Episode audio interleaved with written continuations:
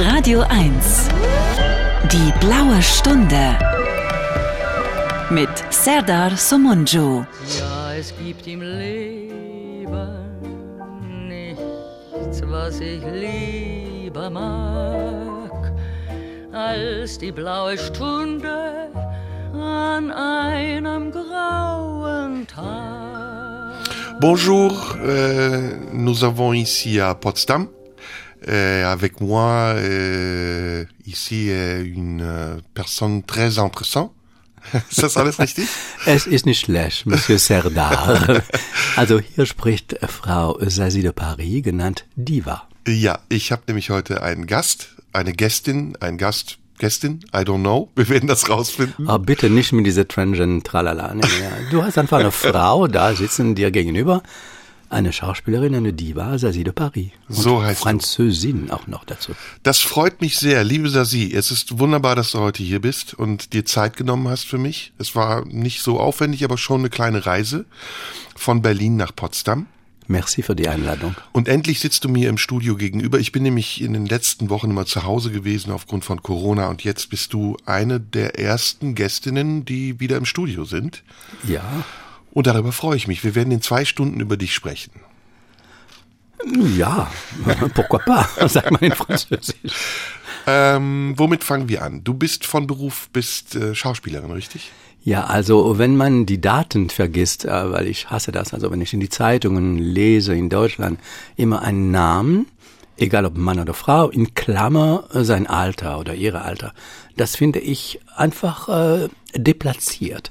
In Frankreich hast du nicht in Klammer das Alter von Brigitte Bardot oder wie auch immer. Also vergessen wir das Alter, so haben wir schon eine. Deswegen habe ich ja nach deinem Beruf gefragt. Ja, super. Ich bin auch beruflich nicht so zu definieren. Auch nicht meine Studien, was haben Sie gelernt? Haben Sie äh, Schauspielschule besucht und so alles? Nein, ich bin eine Schauspielerin aus der Straße. Wie die große Schauspieler, wie, oder Sänger, wie Edith Piaf oder Jacques Brel. Man singt, man spielt, ohne dass man davor eine Schule dafür besucht hat. Aber man kennt dich als Schauspielerin. Du spielst im Tatort die Assistentin des Frankfurter Teams. Ja, also man kennt, ich bin natürlich jetzt etwas in die Öffentlichkeit etwas besser bekannt, weil ich in der Tat diese Frankfurter Tatort mitmache. Ich bin die Fanny, eine sehr nette Figur, ganz normal, mit äh, Gummistiefel und Kittel. Und meine beiden Kommissare sind Wolfram Koch und Margarita Bruch. die wir beide auch kennen, weil wir ab und zu uns treffen und da haben wir Margareta ja auch schon mal getroffen, eine sehr, sehr nette Person, die hoffentlich auch mal in die blaue Stunde kommt. Du hast aber viel mit Theater zu tun gehabt. Ja, also ich hatte das Glück, Theater zu spielen in die 80er, 90er, 2000 Jahre des äh, Luxuszeit des Theaters. Die Schauspieler waren erstmal sehr gut bezahlt.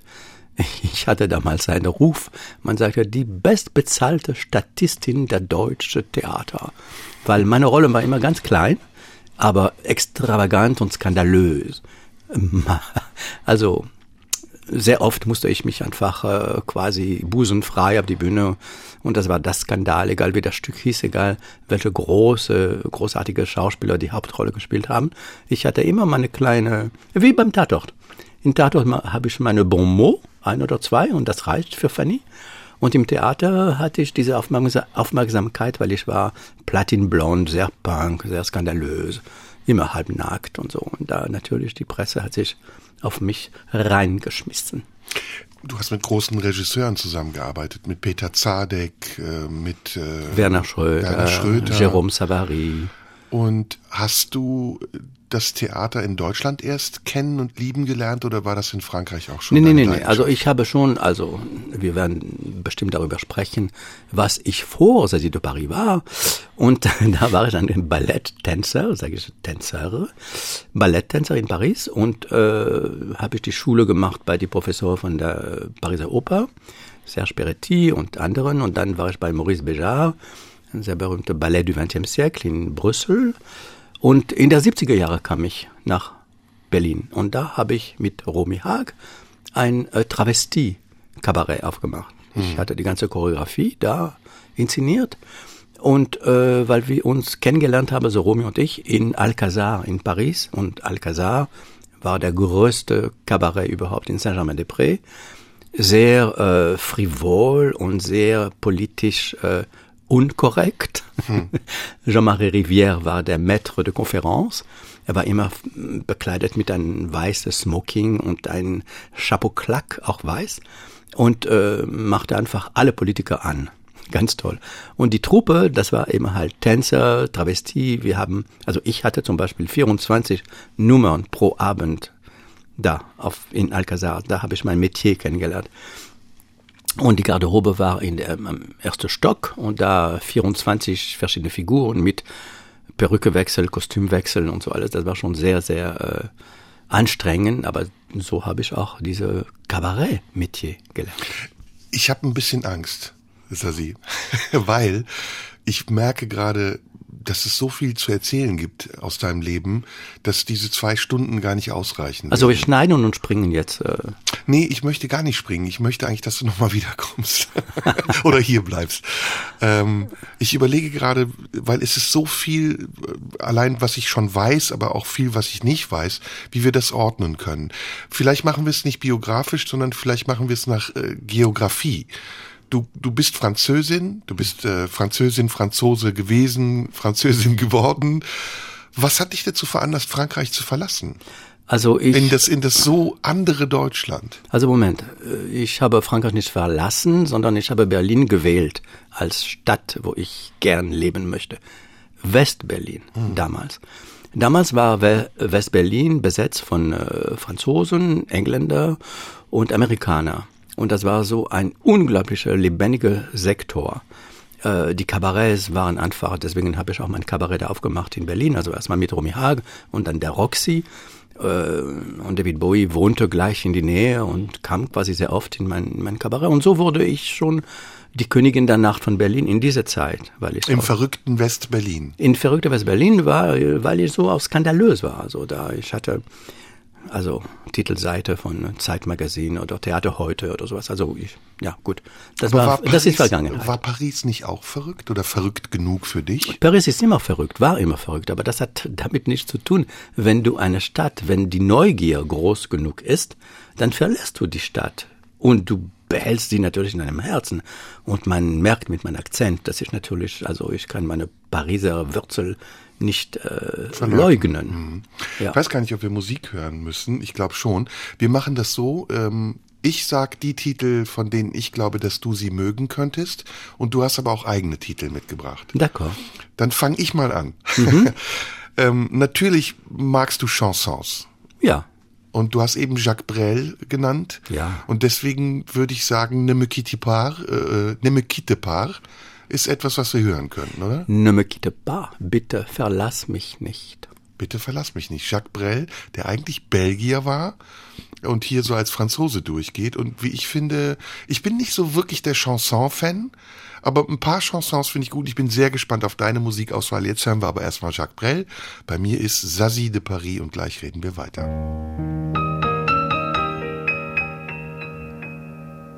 Radio 1, nur für Erwachsene. In der blauen Stunde, ich muss ein bisschen einatmen, weil ich immer noch äh, aufgeregt bin aufgrund der wenigen Zeit, die wir haben und mich sputen will. Bei mir in der blauen Stunde ist Sazie de Paris und wir haben eben darüber gesprochen, dass du Frankreich verlassen hast. Was war in Paris los zu der Zeit, in der du als du dort gelebt hast, warst du da schon in diesem extravaganten Metier unterwegs? Bist du aufgetreten oder warst du, du hast gesagt, du warst Tänzer oder hast du vorher irgendwie als Schaffner gearbeitet oder irgendwas Normales Habe ich doch erklärt, habe ich schon gesagt. Ich war, ich war Balletttänzer und dann äh, in dieser riesen Kabarett. Ich werde das nicht wiederholen. Das ist nein, Alcazar de Paris. Und das war der Eröffnung meiner Metier und meiner Liebe zum Travestie, zum Nackttanz. Und, und das so hast du direkt von Anfang an gemacht. Es gab nichts davor das ist schon so lange her, Cherie, das ist, äh, ich war sehr jung und ich habe da, ja, war davor bin ich geboren und dann war ich ein kleines Kind und da, was soll ich Also du bist sofort in dieses, in dieses Theater, in diese, in diese Welt des Theaters, des Kabarets gegangen. Nein, ich habe dir erzählt, ich war erstmal klassische Balletttänzer. Entschuldige, natürlich. Das, das tue ich in einen Topf. Für ja. mich ist Ballett, Theater, Kabarett, das ist so. Ja, nee, das ist kein Antopf. Nein, nein, nein. Das ist kein Antopf. Das sind ganz verschiedene Berufe. Und wenn man die äh, übt, da braucht man die Schule davor nicht. Und das ist der Unterschied mit Deutschland, wo man sagt immer, äh, warst du in einer Schauspielschule, Ballettschule, Dingschule, das Schule. In Frankreich die große Schauspieler, wie Montand, Piaf und so habe ich schon genannt, äh, haben ihre Metier auf der Straße und beim Machen, beim Tun hat man das gelernt. So. Vielleicht hätte ich eher Bühne sagen sollen und nicht Theater oder Kabarett. Bühne oder Straße. Straße ist auch gut. Ich Ja. habe sehr oft auch in Berlin mit einem Akkordeonist auf die Straße, bin auf die Straße gegangen und ich habe äh, gesungen und mein Akkordeonist hat mich begleitet. Dazwischen habe ich zwei, drei äh, blöde Witze erzählt, um die Leute zum Lachen zu bringen. Äh, die fanden das ganz langweilig, aber das war meine klassische drei Witzen. Und äh, ja, und dann kam der Barry de Vernunft und da kamen also verschiedene kleine Bühne, die, ja, ich hatte aber das Glück, die 30 schönste Jahre des Theaters mit zu mischen. Ist deine Mentalität französisch oder deutsch? Das Mentalität, das weißt du über Mentalität. Was meinst du mit Mentalität? Überlege ich gerade selber, gibt es überhaupt eine nationale Mentalität? Was unterscheidet Franzosen von Deutschen für dich? Oh, es gibt vieles. Also ich Du meine, hast eben draußen was Schönes gesagt, das muss ich kurz wiederholen. Du hast gesagt, in Deutschland ist vieles immer ganz geordnet. Äh, bei Gewürzen zum Beispiel, da gab's Petersilie, krause Petersilie und Schnittlauch. Und in Frankreich oder in anderen Ländern ist vieles auch gemischt oder durcheinander. Ist das vielleicht ein Unterschied? Nein, das hat damit absolut nichts zu tun. Das ist nicht, dass das durcheinander, sondern es gibt mehr Wahl. Also das ist was ganz anderes. Also ich meine, wenn in Deutschland gab es noch Schnittlauch, Schnittlauch äh, frisierte Petersilie und flache Petersilie, in Frankreich hattest du schon äh, Basilikum und Lorbeer und was weiß ich was alles. Also das hat mit Mischung nichts zu tun, sondern ein mehr Auswahl. eine große Auswahl, weil in Frankreich das war die Côte d'Azur oder dem Mittelmeer und da sind ist die Küche ganz anders natürlich als die im Norden. Aber ist auch die Kultur oder wir haben eben Mentalität dazu gesagt. Ich möchte es gar nicht bezeichnen, aber gibt es einen Unterschied überhaupt für dich? Und wenn ja, welcher? gut, in der Kultur ein kultivierter Mann oder Frau ist genauso zu Hause in Frankreich wie in Deutschland. Also sogar in Frankreich natürlich kennt man Schiller, Goethe und also diese Kultur kennt man natürlich auch Fassbinder und die Underground-Kultur auch. Und ich hatte das Glück natürlich, also mehr in das Underground mich zu bewegen, weil so sah ich aus. Also ich habe das gesucht auch, diese Apart-Sein, nicht Warum? wie die anderen. Warum hast du das gesucht? Ja, weil ich finde immer, wenn man eine Persönlichkeit hat, sollte man sie entwickeln. Und wenn es geht auch mit Schock, dann bitte schockiere ich gern. Ist es auch Provokation? Natürlich, das ist der Metier. Metier ist Provokation. Also äh, ich nehme nur so zum Beispiel, also entweder Baudelaire mit Les Fleurs du Mal, also oder Rimbaud, der so früh und wunderbar Gedichte geschrieben hat und äh, auch auf seinen Liebhaber geschossen hat. So, das ist äh, Leute, die mit Risiko leben, die gefallen mir. Ist das die Verantwortung des Künstlers, auch äh, Risiken einzugehen und vielleicht Provokation in Kauf zu nehmen? Das ist eine Pflicht. Wenn ein Künstler eine Pflicht haben sollte, ist es doch die der Provokation. Weil sonst ist er da in der, mm, wie soll ich sagen, in das Fluss, das äh, äh, Bourgeoisie. Und das bringt gar nicht im Grunde genommen. Nur die Bequem Bequemlichkeit, mehr Geld zu verdienen oder in dem Moment berühmt zu sein. Aber das ist nicht mein Streben. Mein Streben ist doch zu provozieren. Ich möchte die Leute rütteln und schütteln. Provozieren heißt ja für etwas sprechen, also provokare. Für wen sprichst du, wenn du provozierst? Für die Kunst. Okay, und die Kunst bedeutet für dich, oder welche Verbindung hast du zu dieser Kunst? Erstmal verkörpere ich eine gewisse Kunst, einfach nur so als Person. Das ist, äh, ich bin nicht eine geborene Frau, sondern ich bin eine künstlerische Frau. Das ist eine Figur, die ich aus mir gemacht habe. Und die bediene ich mit, äh, ja, Verstand, Intelligenz, äh, Blödsinn, all das, was man, was ein Mensch noch äh, finden kann, um, äh, ja, zu provozieren einfach. Ist das heute noch, ist das heute noch nötig, in unserer heutigen Gesellschaft zu provozieren? nötig denn je. Die, also man sieht schon, die Gesellschaft ist so was für nicht nur langweilig, sondern bürgerlich geworden. Das ist mehr und mehr äh, versuchen die Menschen in eine Linie, auf eine Linie zu schwimmen, mit alle anderen auch. Ein Schaf. Das Also- ist sehr schwer, ein schwarzes Schaf zu finden. Die Konformität ist, äh, hat sich ins Bürgerliche geschlichen, war immer schon da, aber sie hat sich auch getarnt, weil heute sind ja sehr viele junge Menschen auch sehr konservativ. Hast du gut gesagt, getarnt, ja. Das Ja. ist der, das ist, ja.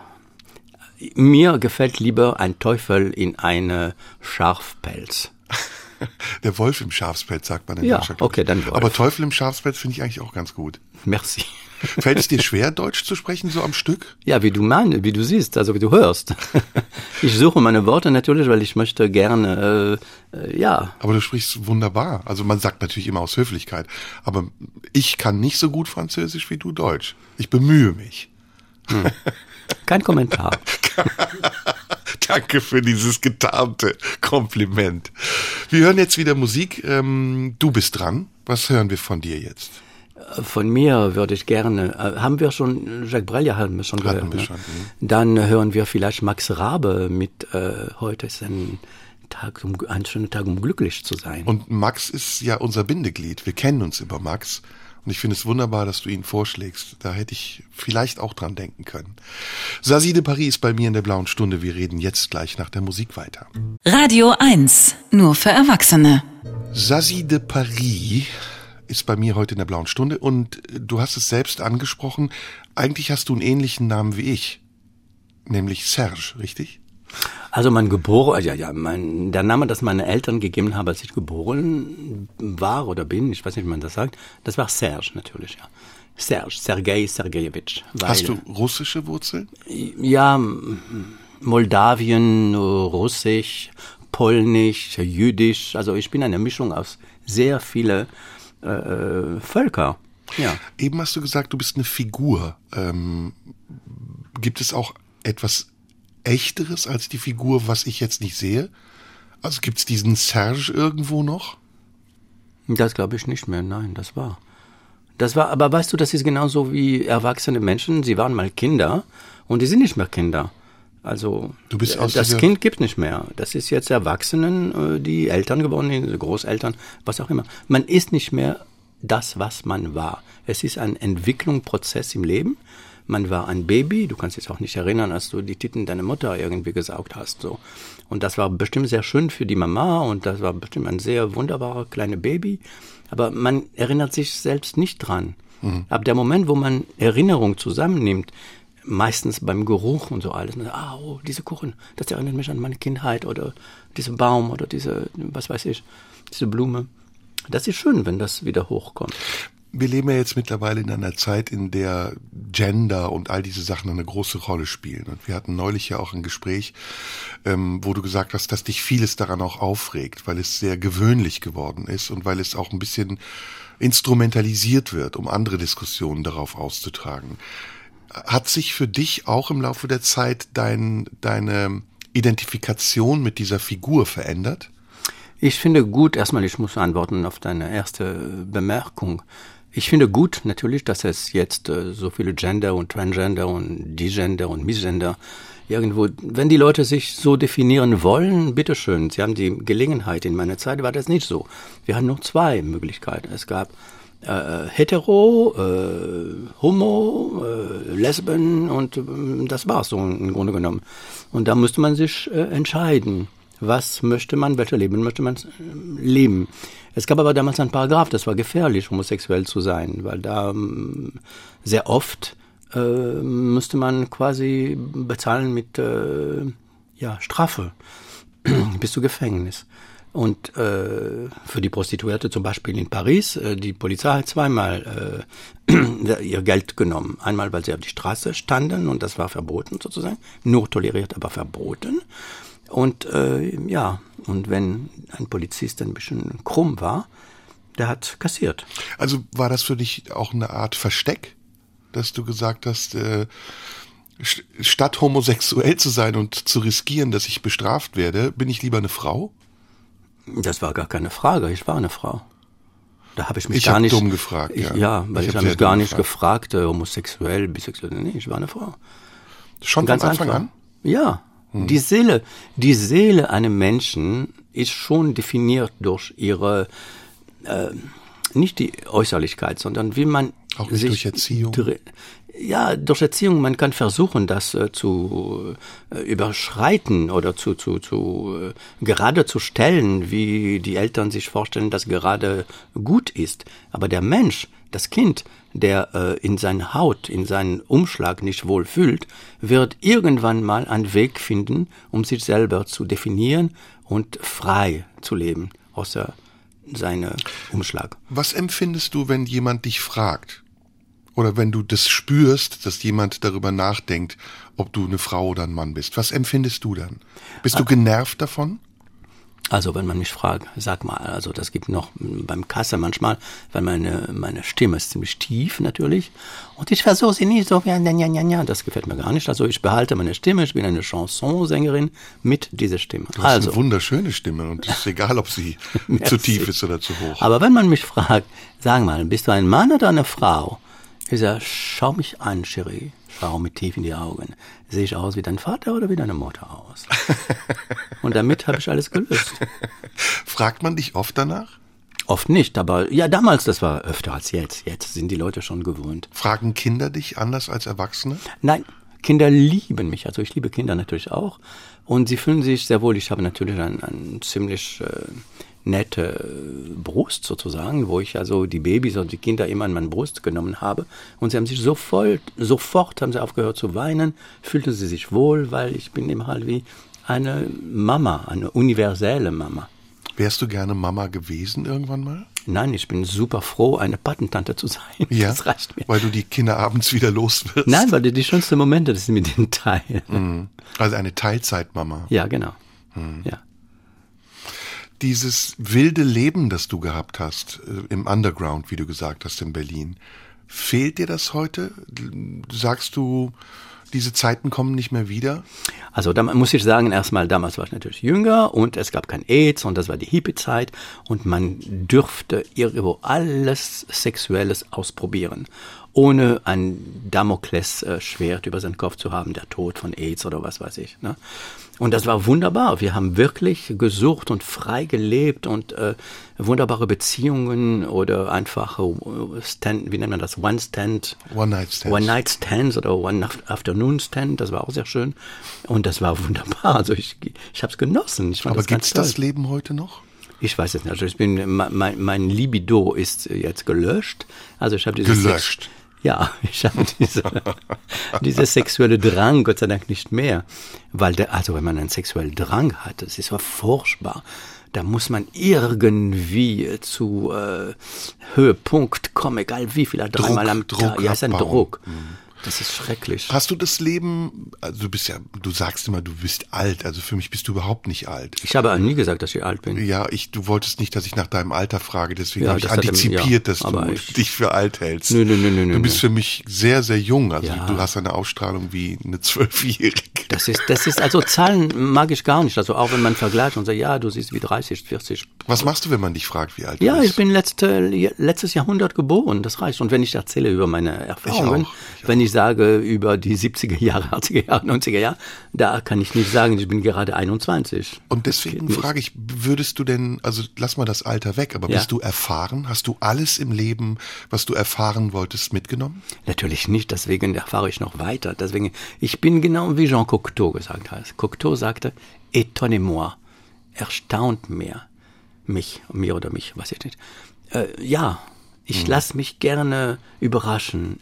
Staunen ist noch meine Was willst Devise. du noch, was willst du erleben? Was ist noch von den vielen Dingen, die du noch erleben wirst, das Wichtigste im Augenblick? Was beschäftigt dich? Der Alltag. Ich finde der Alltag sehr, also eigentlich sehr äh, spannend. Ich, ich bin immer sehr traurig, wenn Freunde von mir krank werden oder wenn ich natürlich in meinem Jahrgang sozusagen, man verliert immer mehr Menschen um sich herum. Und das ist natürlich sehr traurig. Aber das Schöne dabei ist immer, neue Bekanntschaften zu machen und sich einen Freundekreis so breit wie möglich zu gestalten, aus verschiedenen Milieus, aus verschiedenen Ecken. Und dann ist man immer nicht allein. Und da braucht man auch keine richtige Familie, sozusagen Mutter, Vater und so fort und so weiter. Meine Das- sind sowieso schon weg. Das klingt bescheiden und äh, ein bisschen widersprüchlich zu dem, was ich von dir gedacht habe, weil ich dachte, du bist so ein Hau drauf. Also jemand, der alles mitnimmt, der, der bloß nichts verpassen will. Aber das müssen wir nach der Musik besprechen. Okay. Äh, die nächste Musik suche ich schon wieder aus und ähm, lass mal überlegen. Also ich will weg von diesem Französischen. Das ist zu klischeehaft. Nimm doch David Bowie. Ah, das ist eine gute Idee. Dans le Port d'Amsterdam, ist doch nicht schlecht. Na, das nehmen wir, okay. Jetzt hast du es vorgeschlagen, aber ich glaube, ich hätte das auch genommen. Heute bei mir ist Sazi de Paris und gleich nach David Bowie sprechen wir weiter. Radio 1, nur für Erwachsene.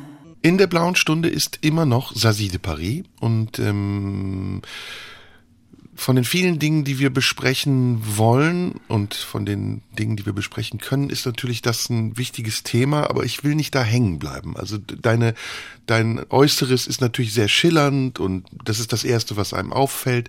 Aber ich finde es viel spannender, wenn man dir zuhört und wenn man mit dir spricht, zu spüren, in wie vielen unterschiedlichen Welten du tatsächlich auch künstlerisch schon unterwegs warst. Und wo du dich jetzt befindest, du hast eben vor der Musik gesagt, ich genieße den Alltag. Bist du satt? Satt? Niemals.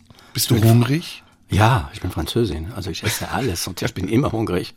Aber auch hungrig nach Leben? Na, hungrig nach Erfahrungen, natürlich. Leben, man hat sie oder man hat sie nicht. Und wenn man sie nicht mehr hat, ist man tot.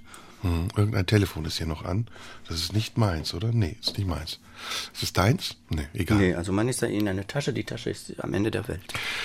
Komme, ich würde gern mit dir noch ein bisschen über das Theater sprechen, weil mich das sehr interessiert. Äh, Ich bin ein großer Fan übrigens von Werner Schröter und habe einige Inszenierungen von ihm gesehen. Ich habe mich immer gefragt, ist Nacktheit irgendwann auch zu viel? Also kann das zu viel werden? Weil ich habe so viele Stücke gesehen, King Lear und es ging immer nach fünf Minuten, haben alle die Hosen runtergelassen und irgendwann wurde es beliebig. Ja, ich bin d'accord, also das war wieder zu viel. Aber ich erinnere mich in meine Zeiten, es gab noch Performance. Das war der Anfang von Performance. Und zum Beispiel das Theater, amerikanische Theater La Mama, hat wahnsinnige Performance gemacht.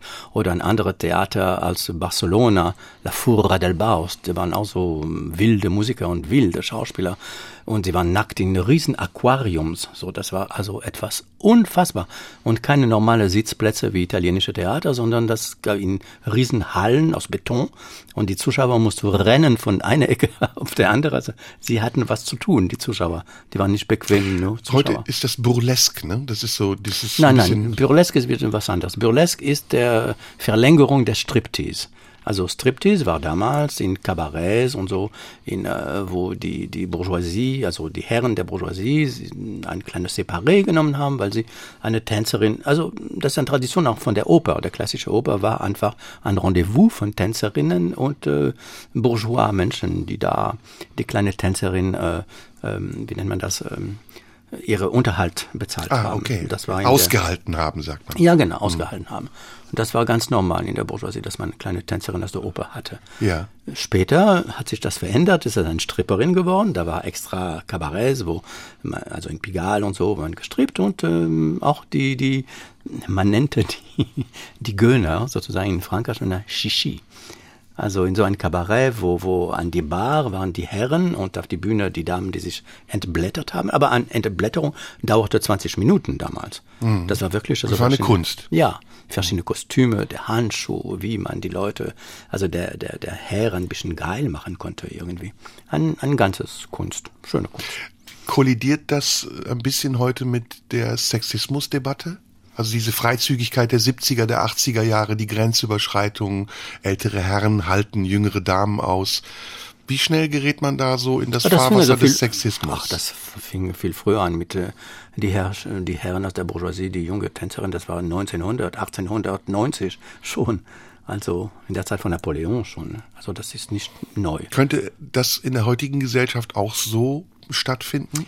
Heute haben wir also neue Medien, Internet und das hat alles verändert. Es gibt diese Ero Erotik nicht mehr, also diese Sinnlichkeit nicht Und die Andeutung, es ist immer alles ausgesprochen und ausgelebt und es gemalt. Ist, nein, nicht ausgelebt. Es ist, äh, das ist wie eine Ware gestellt auf ein Tableau und da kannst du die Länge des Penis suchen oder das oder jenes oder äh, egal welche Perversität, die man sich hingeben möchte. Das ist alles schon ausgeschrieben auf ein Ist Tableau. das schlecht für dich? Also wertest du das negativ?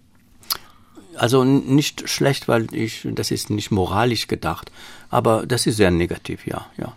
Weil man hat diese Überraschung nicht mehr, man hat nicht mehr der, ja, die Sensibilität und die und den Reiz auch des Verborgenen. Also heute kann man auf YouPorn, auf Pornhub Ja, genau. sich sofort alles anschauen, was man Genau. sehen will, in allen Variationen, in allen Farben, Größen und ähm, Möglichkeiten. Ist der, das der, ist, der Gefahr, pardon, der Gefahr da ist zu denken, das ist Liebe. Wenn man, also, und dann tun sich die Leute natürlich weh.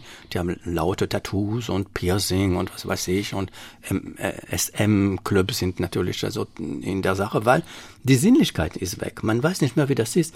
Ein fremde Knie, so zu, zu im Kino zum Beispiel. Man wusste nicht, wenn man also bei jemandem saß und plötzlich kam so ein Knie und so, na, man wurde rot und äh, was ist denn das? Eine kleine Anmachung, sinnliche Anmachung. Heutzutage, das ist einfach, hat man ein Tableau und sage, möchtest du das, das, das, das? aber warst du in deiner Jugend nicht jemand, der auch sehr extrem war? Ja, extrem, aber äh, es gab, äh, es gab Regeln. Man könnte nicht einfach in die U-Bahn äh, ficken. Zum Beispiel, pardon. Konnte man bestimmt. Weiß nicht, was passiert wäre. Ja, nee, das ging nur bei die, also um 6 Uhr morgens, weil die, die Züge waren voll mit, äh, also die Leute, die zum Arbeit gingen und das war brechend voll, also man, man, man klebte auf, aufeinander und manchmal kam tatsächlich so eine fremde Hand auf der Popo Bist du, bist du konservativ? so. Konservativ, inwiefern? Das kommt auf, bei, beim was? Bist Ich du bin heute konservativer, als du es früher Eh, ich warst? bin eh Klassik. Ich würde sagen Klassik. Als konservativ. Konservativ hat einen Geschmack von äh, Moral. spießig. Ja, ich, ich schmeiße keine Moral da drin. Ich bin klassisch. Hm. Klassik. Das heißt, es gibt für dich Grenzen, aber ähm, Ja. Die erste Grenze ist natürlich, tu nicht dem anderen, weil du selber nicht möchtest, dass man dich äh, tut.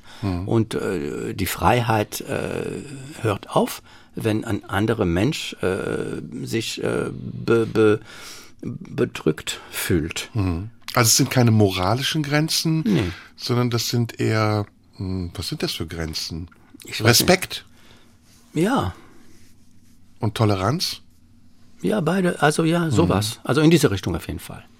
Und wo sind die Grenzen übergehend oder wo sind sie fließend? Also wo sagst du, muss man so frei wie möglich sein dürfen in der Kunst? Nein, nein, nein, nein. Wenn die Leidenschaft kommt. Ah, okay. Wenn man leidenschaftlich in etwas oder jemand verliebt ist, da gibt's keine Grenze mehr.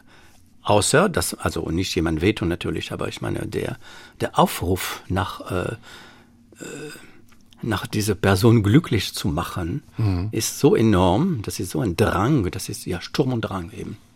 Kann Leidenschaft manchmal auch zerstörerisch werden? Ja, sehr oft. Das haben wir schon in der Literatur oder in der Musik schon, ja. Hast du das viele erlebt? Beispiele. Zerstörerisch. Ja, wenn man unglücklich verliebt ist in jemanden, der schon verheiratet ist zum Beispiel oder so. Oder, Oder der sich trennt? Die Trennung ist ja noch viel schlimmer. Liebeskummer ist ja zerstörte Leidenschaft. Ich weiß nicht, was du meinst, weil ich bin nicht äh, bis zu Ende meiner Gedanken gegangen. Entschuldige, ich habe unterbrochen. ich bin, oh, ja. entschuldige. War es unhöflich?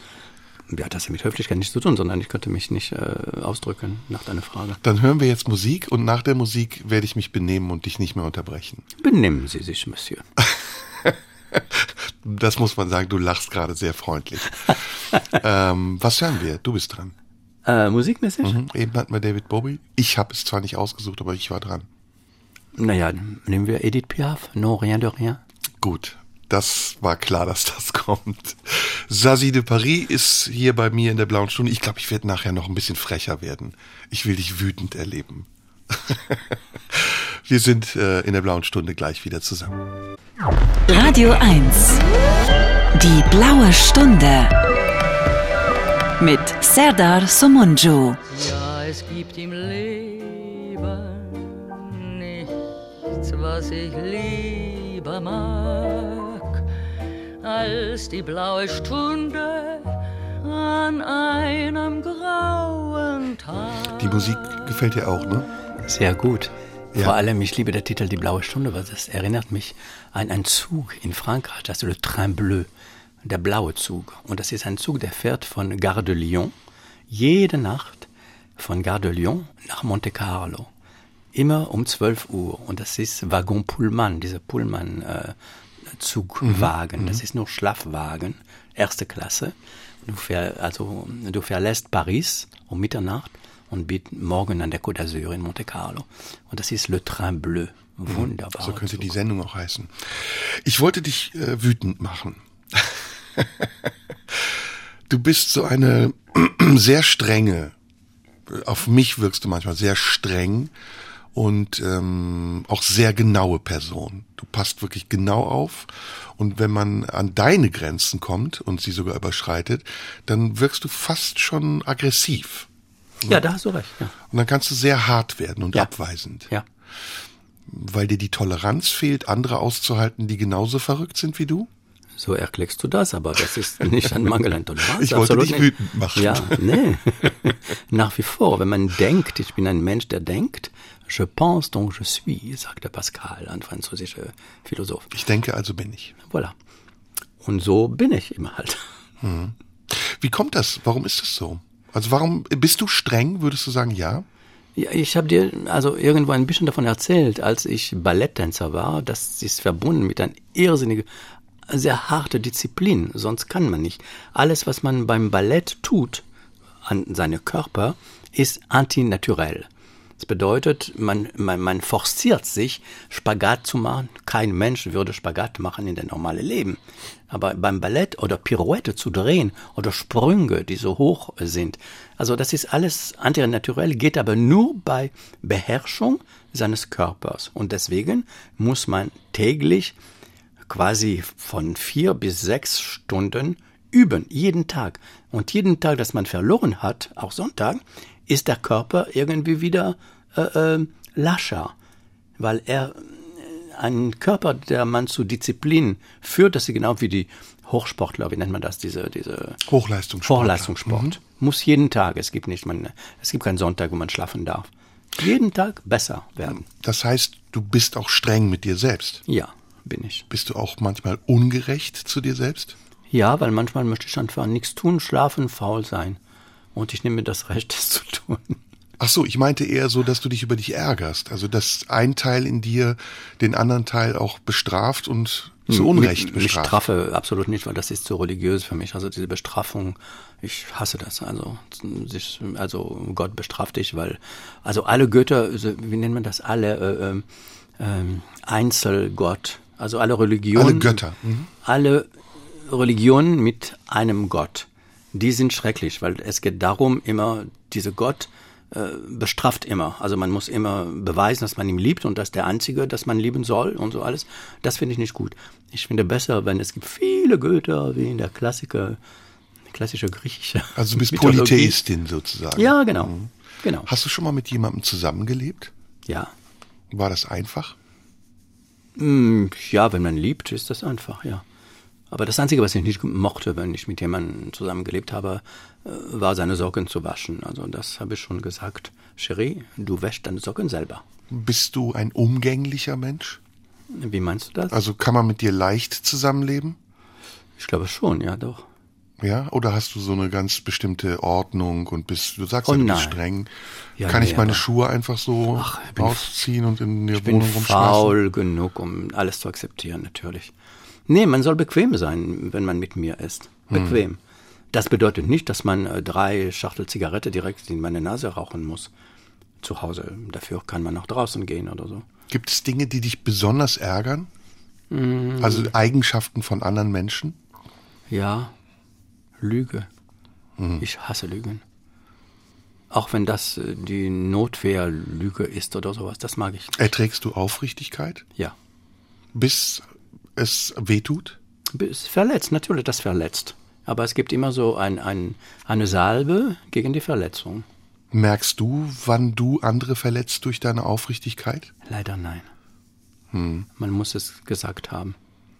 Passiert dir das oft, dass du sehr aufrichtig, weil ich kenne dich so, du bist ein sehr direkter Mensch, du bist verletzt hast, du hast mich noch nie verletzt, aber ich habe jetzt gerade gedacht, boah, wenn das jemand nicht kennt und du bist so, so direkt, wie du bist, das kann bestimmt auch wehtun. Ich vermeide, jemandem weh zu tun. Ich äußere meine Meinung, aber wenn der Moment nicht gekommen ist oder das Ort dazu führt, das ist nicht das Ort dafür, dann sage ich lieber gar nicht, ich schweige einfach. Das kann ich auch. Ich kann auch schweigen und nicht sagen und mich in einer Runde wohlfühlen, ohne mich zu äußern, ohne was zu sagen. Und da denken die Leute, sie hat nichts zu erzählen. Aber sie denkt ganz viel. Ja. Wie weit gehst du, um Kompromisse einzugehen? Also das ist das Leben immer halt. Das macht das Leben äh, salzig oder süß. Dass man Kompromisse einfach, das ist wie in der Politik, man muss Kompromisse schließen. Es geht nicht nur, jemand zu hassen oder ein Land zu hassen oder eine Religion zu hassen. Man muss einfach Kompromisse machen. Nur so kann man zusammenleben, wenn man zusammen mit anderen Menschen leben möchte. Also in Gesellschaft, in Gesellschaft leben. Spürst du dann die Grenze zur Selbstverleugnung? Also merkst du, dass du an eine Grenze in dir stößt und sagst, bis hierhin und nicht weiter? Jetzt werde ich kompromissunfähig? Das ist eine schwere Frage, aber natürlich, wenn es geht um Kindermissbrauch, wenn es geht um also große solche Geschichten, natürlich, da bin ich kompromisslos. Also da, nein. Wie oft bist du in deinem Leben schon Kompromisse eingegangen, die du bereut hast? Bereut habe ich gar nicht. Non, rien de rien. Non, je ne regrette rien. Du bist auch eine Rampensau, ne? Ja, unbedingt. Das heißt, wenn eine Bühne da ist, musst du drauf? Wenn die Bühne da ist, ja. Wenn keine Bühne gibt, dann äh, baue ich mir mal eine kleine Bühne. Äh, egal, das kann auf ein Hocker sein, das kann ja genau. Ich habe, wie gesagt, habe ich erzählt, ich habe auch Straßenmusik gemacht mit einem Akkordeonist und jede Kneipe, Pizza, Pizzeria und so, da habe ich gesungen und ich fand das sehr schön. Wie gehst du mit negativer Kritik um? Ich äh, höre sie nicht, weil es gibt jetzt zu viele in diese neuen Medien. Äh, wie nennt man das? Shit, Shit, tralala. Shitstorms. Storms und da, ich möchte gar nicht damit konfrontiert werden. Insofern, äh, ich ignoriere es. Am Bist liebsten. du, bist du einsam? Ja. Oh, das kam sehr schnell. Da muss ich gleich nachhaken, aber wir müssen, glaube ich, Musik hören. Gerne. Jetzt bin ich dran und da du es gerade gesagt hast, äh, Edith Piaf, das hören wir und dann werde ich nach deiner Einsamkeit nochmal fragen. Das interessiert mich. Sasi de Paris ist in der blauen Stunde und äh, ich freue mich sehr auf unser Gespräch gleich. In der blauen Stunde heute ist Sasi de Paris und ähm, ich würde so gern mit dir viel mehr Französisch sprechen. Äh, Es macht einen großen Spaß, aber ich habe spät Französisch gelernt, nicht auf der Schule, sondern äh, als Autodidakt. Ich durfte nämlich lange Jahre nicht nach Frankreich. Ich brauchte ein Visum und die Franzosen waren sehr streng mit den Türken. Ich musste 4000 Mark äh, äh, bezahlen, Euro-Schecks dabei haben. Und ich bin dann erst im Alter von 28 das erste Mal äh, ins Elsass, was sehr typisch französisch ist. Es ist eher wie Deutschland. Ich war total überrascht, es war sehr langweilig. Aber dann habe ich die nächsten Jahre fast immer in Frankreich Urlaub gemacht und ich habe dieses Land sehr lieben gelernt. Ganz tolles Land. Aber darüber wollte ich mit dir nicht sprechen. Ich wollte mit dir über Einsamkeit sprechen. Was ist Einsamkeit für dich?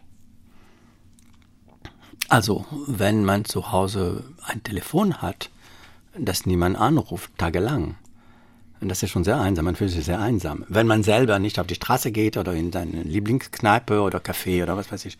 Und das mache ich natürlich. Ich gebe mir diese Disziplin. Einmal, dass ich aufgestanden bin. Ich bin sowieso ein Nachtmensch. Das bedeutet, ich gucke Fernsehen ziemlich spät bis zum Tief in der Nacht, weil ich bin nicht mehr Disco-Fan. Also ich kann natürlich gehe nicht mehr in Disco zum Flirten oder Liebhaber zu suchen oder sowas. Also ich gehe sehr gerne ins Theater, ich gehe noch sehr gerne in Veranstaltungen, die nachts äh, noch, also abends irgendwie stattfinden. Und danach gehe ich gerne noch in eine Kneipe, so spät wie es geht.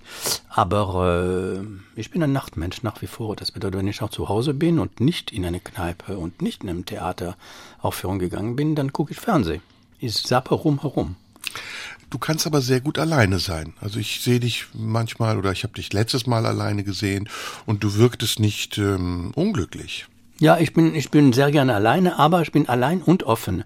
Das bedeutet, es gibt manche Kneipen oder Ecken, wo ich weiß, wenn ich irgendwo hingehe, überraschungsweise kommt jemand oder feiert jemand seinen Geburtstag, ohne mich eingeladen zu haben. Und ich bin plötzlich auch Gesellschaft dieses Geburtstags. Ja, wir haben meinen Geburtstag zusammen Genau. gefeiert. Da war ich sehr froh. und aber schön, ja. dieser schmale Grat, ähm, genervt zu sein von Umgebung und Menschen und irgendwann aber angewiesen zu sein. Wie gehst du damit um? Also wirst du dann verzweifelt? Also wirst du traurig auch? Oder nimmst du das an als einen Teil und versuchst es sogar vielleicht produktiv umzusetzen? Wirst du kreativ, wenn du einsam wirst? Das weiß ich nicht. Nee, ich kann auch, ich kann einfach so von mir rumgammeln. Also ich meine, ohne kreativ zu sein. Aber das ist das schöne Alleinsein. Ich meine das schlechte Alleinsein, das Einsamsein. Ich kann meine Gedanken freie Raum, ich habe genug Erinnerungen, um eben diese Art von Einsamkeit in einer Gesellschaft nicht zu fühlen. Ich kann sitzen in einer Kneipe, wo die Leute denken, oh, sie ist ganz allein an, ihr, an ihrem Tisch, oh, die Ärmste und so. Gar nicht, weil meine Gedanken arbeiten weiter, ich erinnere mich, ein Parfum, ein, ein, ein Gerüche, an äh, Situationen, die ich da erlebt habe und es macht mir glücklich. Wie ist das Spektrum in dir? Also wenn wir so mal in, in Zahlen, Prozenten versuchen, was fast unmöglich ist, zu sagen, wie groß ist der Anteil der Trauer in dir? Mein Anteil der Trauer ist sehr groß, wenn ich äh, Freunde verliere. Und je älter man wird, desto mehr hat man leider auch diese Verlust. Äh, zu erleben. Also es variiert und wenn etwas passiert, kann das sehr viel sein, ist natürlich klar. Ja. Aber gibt es einen grundsätzlichen Teil in dir, der schwingt, wenn, wenn es um Trauer geht, also auch Melancholie, positive Trauer? Ja, Melancholie, sobald ich Musik höre, also wenn ich Chopin höre, kommt mir sofort die Melancholie, weil Chopin war die Musik, die man bei der klassischen Balletttanz bei Übung hatte an der Stange. Das war meistens äh, äh, Chopin. Und äh, hat immer halt, das ist so die romantische Musik, macht mich äh, sehnsüchtig. Hm. Wie groß ist der Anteil der Freude und der Lust, der Unbefangenheit und der Unbeschwertheit? Das ist zusammen mit die Neugier zusammen. Also wenn ich zum Beispiel in eine äh, Vorstellung gehen sollte, wo ich äh, Kollegen habe, die auf der Bühne stehen, ich bin sofort neugierig, ich bin sofort äh, da und äh, ja, habe Spaß daran. Finde ich ganz toll. Kannst du dich gehen lassen? Im positiven Sinne? Nur wenn ich alleine bin bei mir zu Hause, dass ich nicht gestaubsaugt habe oder nicht sauber gemacht habe, ist mir wurscht und so, dann kann ich mir gehen lassen auf mein Sofa. Und dass du dich vergisst in Situationen komplett? Dass ich mich vergesse, ich vergesse mich immer. ich bin nicht so äh, äh, an mir gefesselt. Und schämst du dich manchmal dafür? Oder kannst du dich für etwas schämen? Ach, schämen? Schwierig. wann hast du dich das letzte Mal geschämt? Ach, wann habe ich mich geschämt? Schon lange nicht mehr, eigentlich. Bist du schamlos? Ja, vielleicht. Hm. Mhm. Ja. ja, ich habe in meiner Jugend auch ziemlich viel FKK gemacht und da lernt man einfach äh, schamlos zu sein, also physisch gesehen. Würdest du das heute immer noch machen? Nein, natürlich nicht. Ich gehe schon nicht mal normal schwimmen. Weil du dich schämst? Nein, weil der Körper hat sich verändert. Hm. Man kann seine Körper, man kann wunderbar schön sein, jahrelang. Und peu à peu ist der Körper nicht mehr der, den man hat. Also muss man ein bisschen schummeln. Also mit ein Pareo und mit das und jenes und so und Sonnenbrille und ein Hut. Da kann ich schon auf eine Wiese sein, wo nackte Menschen auch um mich herum sind. Hat das Alter aber nicht auch einen Stil? Oder kann man nicht stilvoll auch alt sein? Ach, ich kenne äh, ältere Menschen, die ja total stillos sind. Also das hat, der Stil hat natürlich mit, äh, mit dem Alter nichts zu tun. Aber es kann stilvolles Altern geben. Es sollte, also Coco Chanel hat auch gesagt. Wir haben doch neulich zusammengesessen und da war ähm, Gilles Sander auch da. Und das ist ja eine sehr stilvolle Frau. Und sie ist, glaube ich, schon, ich weiß es, will es jetzt nicht sagen, aber sie ist älter auf jeden Fall. Und ich war ganz angetan davon, weil ich mich oft frage, warum sind alte Menschen so grau? Also sie tragen unheimlich oft beige und nicht wirklich modische Klamotten. Ist das so eine Art Selbstgeißelung? Ja, also nimm doch äh, Vivienne Westwood und die ist sehr bunt. Also das kommt ja. auf der Designer an. Gilles Sonder war immer so eine sehr elegant, sehr äh, asiatische äh, hm. Designerin. Distinguiert. Distinguiert und äh, so mehr so für lesbische Damen gedacht oder so. Aber äh, es gibt andere, die sind also Jean-Paul Gaultier oder äh, sogar Yves Saint Laurent, da war der erste, der eine Bluse, eine durchsichtige Stoff, Seide äh, auf Sisi Jean-Mer gegeben hat. Das war fantastisch. Das war das erste Mal, dass man nackt Titten gesehen hat hinter eine seidige schwarze Bluse. Das war wunderschön. Bist du, wie groß ist der Anteil der Sexualität in, in deinen Gedanken? Er war mal sehr groß. Ja, Eben hast du gesagt, das ist alles. meine Libido ist etwas gelöscht, also was mich Genau. angeht. Also ich suche nicht mehr so sexuelle, aber ich habe andere Gefühle, die genauso, wenn ich zum Beispiel bei der Kirschsaison eine Kirschen esse, ganz reif und schön rot, oder eine Pfirsich oder ein, ein, eine, wie nennt man das, diese, diese Wassermelone. dann macht dich das an. Oh, ich finde das fantastisch, also das ist so sexy. Ja, Essen Ein ist der Sex des. Alters, sagt man doch auch. Ja, ist es so, ja. Da, so, ja, ich empfinde das auch so. Ist er schöner als der Sex der Jugend? Nicht zu vergleichen. In der Jugend hast du nicht in Wassermelonen gebissen. Auch, aber ich hatte weniger Zeit dafür. Würdest du sagen, du bist frivol? Ja. Ein, geiles Wort, oder? Ich liebe Ich auch, frivol. natürlich. Ich bin frivol, ich bin filou, ich bin frou ich bin all das, was eine Frau macht, ausmacht. Ist das aber nicht ein bisschen frauenfeindlich, wenn du das den Frauen zuschreibst? Oder ist es nicht männerfeindlich? Das ist schade, Vielleicht bin ich auch frivol. Schade für die Frauen, schade für die Männer, die das nicht mitmachen. Wir hören wieder Musik. Es geht so schnell. Äh, du bist dran. Ich hatte eben Edith Piaf. Ich hätte eine Idee, was wir hören können. Was aus Le Sacre du Printemps? Oh ja. Das hören wir, oder? Ja, les ballets du 20e siècle, Maurice Béjart, ja. Das hören wir in der blauen Stunde und gleich sprechen wir weiter. Ich bin ganz gespannt. Die Zeit fliegt einfach viel zu schnell. So ein Scheiß. Bei mir ist das, oh, Entschuldigung, Sazie de Paris. Wir sprechen gleich weiter. Radio 1. Nur für Erwachsene. In der blauen Stunde ist Sazie de Paris. Ähm, wir haben leider nicht mehr so, aber wir haben immer noch viel Zeit.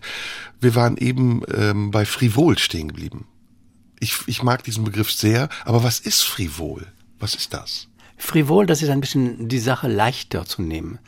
So, das ist mit ein bisschen Erotik dabei. Auch so ein bisschen so mit der Geilheit zu spielen. Mit was Spielerisches. Der, also eine Frau wird frivol, wenn sie, also damals, wenn sie trug äh, äh, Jupon, wie nennt man das, diese Un- Unterröcke. Mhm, genau. Mit Unterröcke, wenn man sie, also in der 50er Jahre beim Rock'n'Roll, sie einfach fliegen ließ, rechts und links, das war sehr frivol. Weil man was gesehen hat, ganz kurz, eine Andeutung. Ja, Andeutung, genau das. Mhm. Die Andeutung. Das hatten wir eben, das Thema. Wir leben ja in einer Zeit, in der vieles ausgesprochen wird. Ich habe ausgelebt gesagt, das ist ein ambivalenter Begriff. Manchmal ist Ausleben ja sehr positiv. Aber manchmal kann Dinge auszuleben auch zu viel sein. Also auch es zu sehen, das andere. Zum Beispiel, du hast eben von FKK gesprochen. Ich fühle mich zum Beispiel in Saunas unwohl. Weil mir das zu viel ist. Ich möchte Leute nicht sehen, die sich am Sack kratzen oder mich angucken oder ist es, geht es dir da ähnlich, dass Ja. es auch zu viel sein kann? Ja, ja, das ist zu viel. Also in einer Sauna würde ich nicht, nee, da, da, da, außerdem die Luft ist für mich, da ich bin klaustrophobe, also das ist nicht für mich. Aber draußen auf einer Wiese, wo man schwimmen gehen kann und da sind Leute, die nackt schwimmen gehen, das ist so ein geiles Gefühl, weil das Wasser peu à peu den ganzen Körper äh, äh, an, annimmt. Ah, Das ist ein wunderbares Gefühl. Welche Rolle spielt für dich das Geschlecht? Welche Rolle? Ja. Das Geschlecht spielt das Rolle, dass er, wofür er da gedacht wurde. Das, das würde ich jetzt nicht beschreiben wollen. Nein, aber das ist vielleicht eine komische Frage. Aber Ja. du hast jetzt gesagt, nackt schwimmen ist so schön. Das Wasser berührt ja auch dein ja, aber du hast, Geschlechtsteil. nein, du hast, verstehst du, du bist einfach so was für, un, Ja, sag's also ruhig, nackt sein ruhig. und ins Wasser zu gehen, das ist nicht das Geschlecht sofort. Es kommt erstmal die Füße. Hast du kein Gefühl in deine Füße? Doch. Wenn deine Füße ins Wasser gehen und dann peu à peu wird immer schwerer und schwerer und dann das Wasser kommt an deine äh, Muskel da unten. Ja, aber und ist doch auch schön, wenn das Wasser an deine so. Eier kommt oder Ja, langsam, langsam. Oder springst du rein und dann ist vorbei alles. Ich bin zu schnell. Ja, genau wie beim Sex, das geht Ich, nicht. du meinst, ich leide unter vorzeitiger Ejakulation. Ich könnte es Ich so, leide unter vorzeitiger Artikulation, Cherie. Sherry, ich, ich nehme das an. Okay. Ja, aber trotzdem frage ich mich das. Also wie Es gibt ein wunderbares Lied von Juliette Greco. Bitte, ja. Das heißt Déshabillez-moi.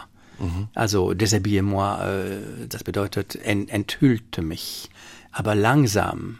Erstmal das und das und tun mir bitte nicht weh und da, da, da. Und zum Schluss sagt sie, et vous, déshabillez-vous. Und sie sagt sich auch. magst du denn mit Blicken ausgezogen zu werden? Das werde ich automatisch. Also Viel, ne? ja, ist okay. Gäbe es für dich noch eine andere Möglichkeit äh, zu existieren, außer Sazie de Paris zu sein? Ich habe es nicht probiert, also das kann ich Weil nicht du willst das ja auch, ne? Also das Exaltierte. Ich bin, ja. Du willst ja ein Magnet sein. Ich, nicht, dass ich will, ich bin es. Also, bist ein Ich Magnet, bin, ja. ja, genau. Ja. Deswegen habe ich gesagt von Pascal, je pense donc je suis, ich bin's. Aber ich kenne das zum Beispiel bei mir, dass es sehr ambivalent ist. Ich möchte ein Magnet sein, Ja. aber es belästigt mich auch manchmal unglaublich. Warum hast du so eine Moral, eine starke morale Schuld? Nein, nein, ich will dann Also nicht gesehen werden. Ich will dann nicht gesehen, nicht gehört werden. Ich will mit mir alleine sein. Da tu das doch. Ich habe nicht gesagt, dass ich es nicht tue, aber die Momente, in denen ich es nicht kann. Aber warum hast du sofort ein schlechtes, ein schlechtes Gewissen? Das ich habe kein schlechtes nicht. Gewissen, nein, nein, gar nicht. Es belästigt mich. Also ich meine jetzt sprechen, also wir Nicht spielen prinzipiell. Mit, wir spielen mit Worten. Es Du, du, meinst, belästigt. Äh, du meinst, wir spalten zu viel Haare. Also wir gehen zu sehr ins Detail. no, no, no, no, gern in Detail. Hm. Aber kennst du das Gefühl nicht, dass dich es belästigt, gesehen zu werden? In Momenten, wo du vielleicht mit dir selbst beschäftigt bist? nein, weil ich bin schon so ein, also ich meine, Künstler sind ein bisschen an andere Rasse, wenn man über Rasse sprechen soll. Das ist nicht das richtige Wort natürlich, aber ja, Schauspieler sind ein bisschen äh, Rampesäue oder, oder was weiß ich. Aber Also, oft auch introvertiert. Das eine gehört zum anderen. ja, das ist, du bringst Sachen ein bisschen durcheinander. Klär mich auf. Ja. Schauspielerinnen sind Menschen, die gerne in verschiedene Rollen schlüpf, schlüpf, schlüpfen. So, schlüpfen. Sie können auch sehr sch- scheu sein und sehr, also in die Öffentlichkeit so, aber auf einer Bühne ein Scheinwerfer und schon sind die äh, in ihre andere Rolle sozusagen. Das ist auch schon eine Gabe, so viel verschiedene ähm, Charaktere darstellen zu können. Aber dann manchmal die Grenze zwischen das Privat und die Bühne ist äh, durchsichtig. Und das ist der große Gefahr für einen Schauspieler. Klingt so ein bisschen bipolar, ne? Ja, äh, genau, dass er ständig eine Rolle spielt, ständig äh, sich äh, beweisen muss, dass er doch, äh, ja, dass man ihn sieht oder sowas. Wie wichtig ist dir Authentizität? Echtheit?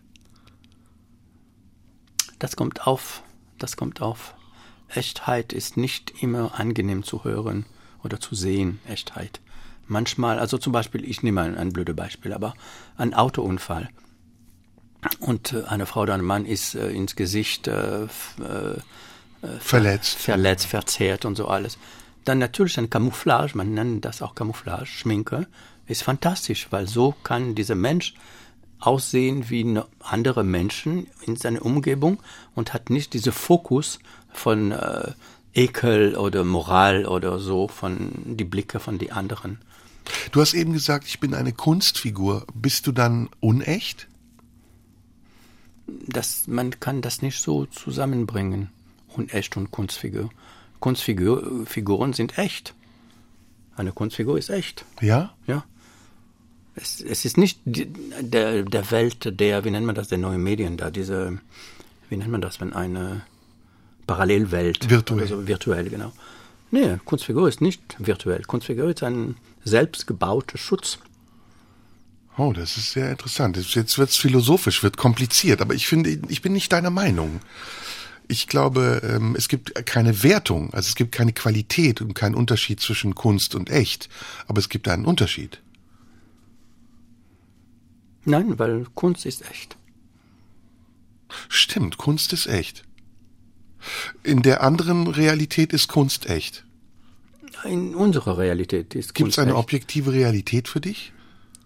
Ja, also wenn ich zum Beispiel betrachte diese Guernica von Picasso, äh, das erinnert mich natürlich am Krieg in Spanien und so alles.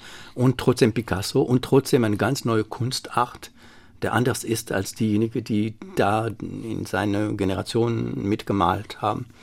Und das imponiert mich nach wie vor, bis heute. Also ist und das Kunst- ist eine Warnung auch. Ist Kunst eine Reflexion der Realität? Ja. Eine subjektive Reflexion? subjektiv oder objektiv. Das ist ein, einfach eine Reflexion der, der Zeit, ja. Ja. Deswegen sind auch äh, Statuen aus der Antike, die man gefunden hat, ob das der Venus von Milo oder ob das der kleine, der wunderbare David, das sind für ewig und immer Schönheitideale irgendwie.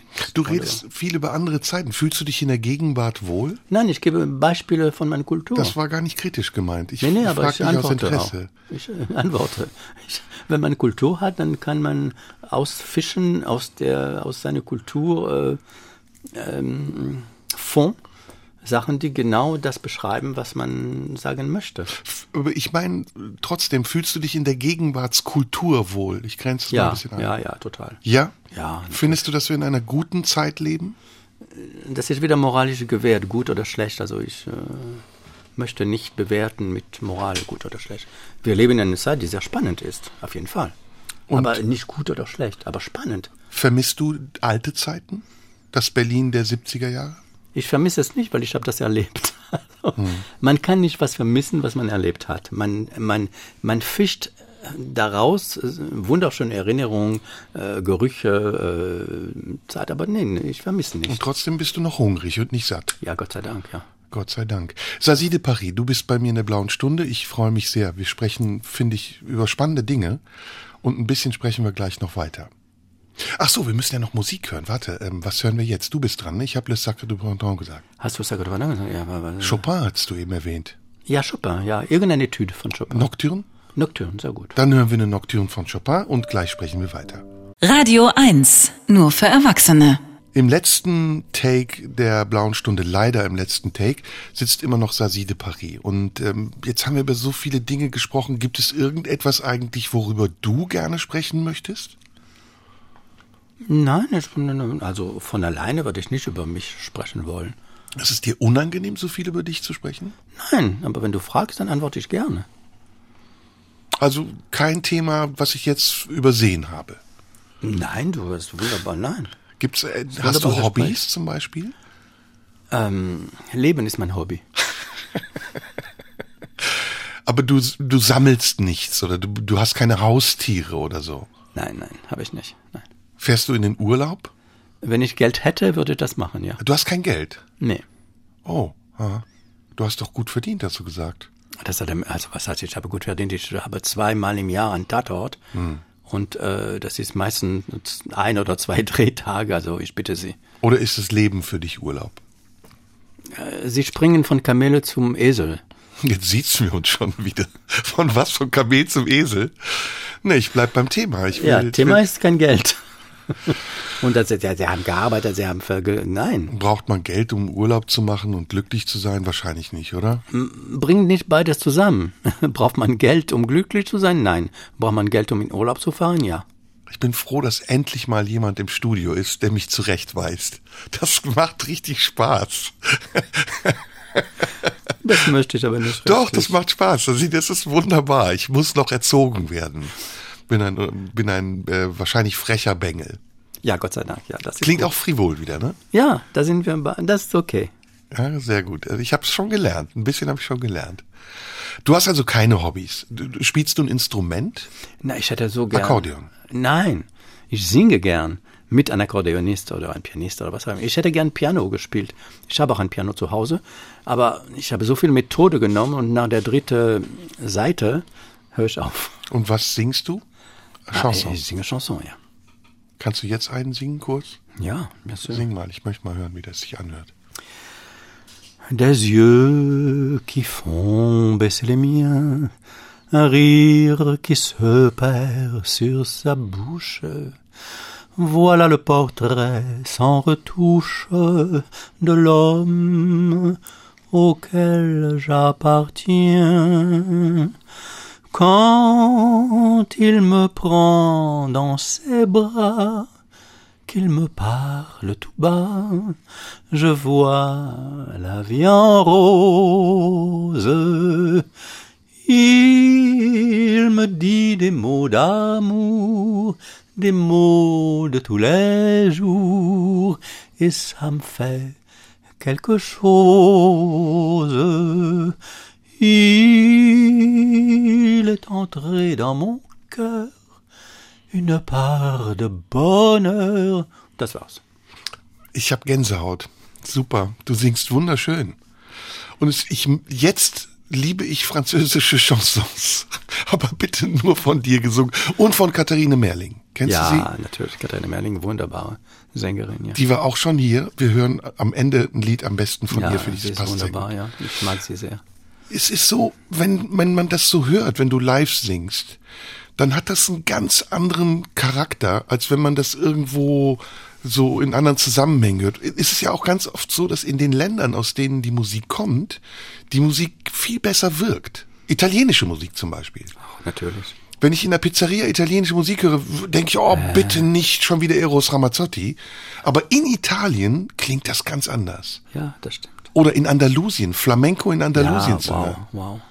Was ist die verrückteste Musik, die du hörst, die ich nicht erwarten würde? Die verrückteste, das war damals, als ich bei Béjar war, und das war Pierre Henry.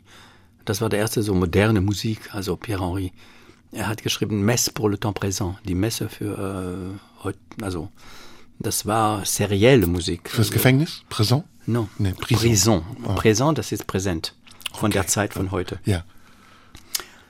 Das war also unglaublich. Jetzt, das ist natürlich also diese ganze, äh, wie was in Berghain, also die Techno, die Techno. Techno hast du auch? Ja, Techno ist, hat was, wenn man, wenn man sich reinsteigt. Also ich meine, ich tanze nicht mehr und ich nehme keine Droge und so alles, aber ich kann mich sehr gut äh, vorstellen, wie das ist, wenn man so ein ex exciting etwas nimmt und äh, halb nackt äh, auf irgendwann Podest äh, sich bewegt und tanzt wie bekloppt mit dieser Musik. Äh, Techno kann ich mir gut vorstellen, dass man da in einen gewissen Nirvana da geht. Ekstase. Ekstase, genau. Ekstase ist wahrscheinlich, ja, Nirvana. Ja, genau. Wie experimentierfreudig bist du, was Musik angeht? Alles. Also ich, gerne. Marschmusik, Schlager? Hört's da Ah, auf? es gibt Marschmusik, die ich liebe. Also der 14. Juli auf der Champs-Élysées. Ja? Da kommen die ganze ähm, Militäre. Also ich meine, es gibt so viele von der der der der Feuerwehr bis zum äh, äh, Fremde Legion und so alles. Also ich finde das faszinierend. Also da so viele Soldaten, meine Güte. Es gibt so viele verschiedene. Welche Art von Männern magst du? Welche Art von Männern? Also ich bin natürlich ein bisschen vertieft in die Teutonen. Blond mit Nein, wirklich? Augen. Wirklich? Ich habe das überlegt, wenn ich schwul wäre, auf was für Männer ich stehen würde. Ich glaube auch blond eher. Das weiß ich auch nicht, wenn ich schwul wäre, welche Männer ich ich habe dir nicht würde. unterstellt, dass du es bist, aber ich Nee, aber die überlegt, Frage ist einfach so plump, dass ich denke, wenn ich selber schwul wäre, ich weiß auch nicht an welche. Denkst du über sowas nicht nach? Ich bin eine Frau, Sherry.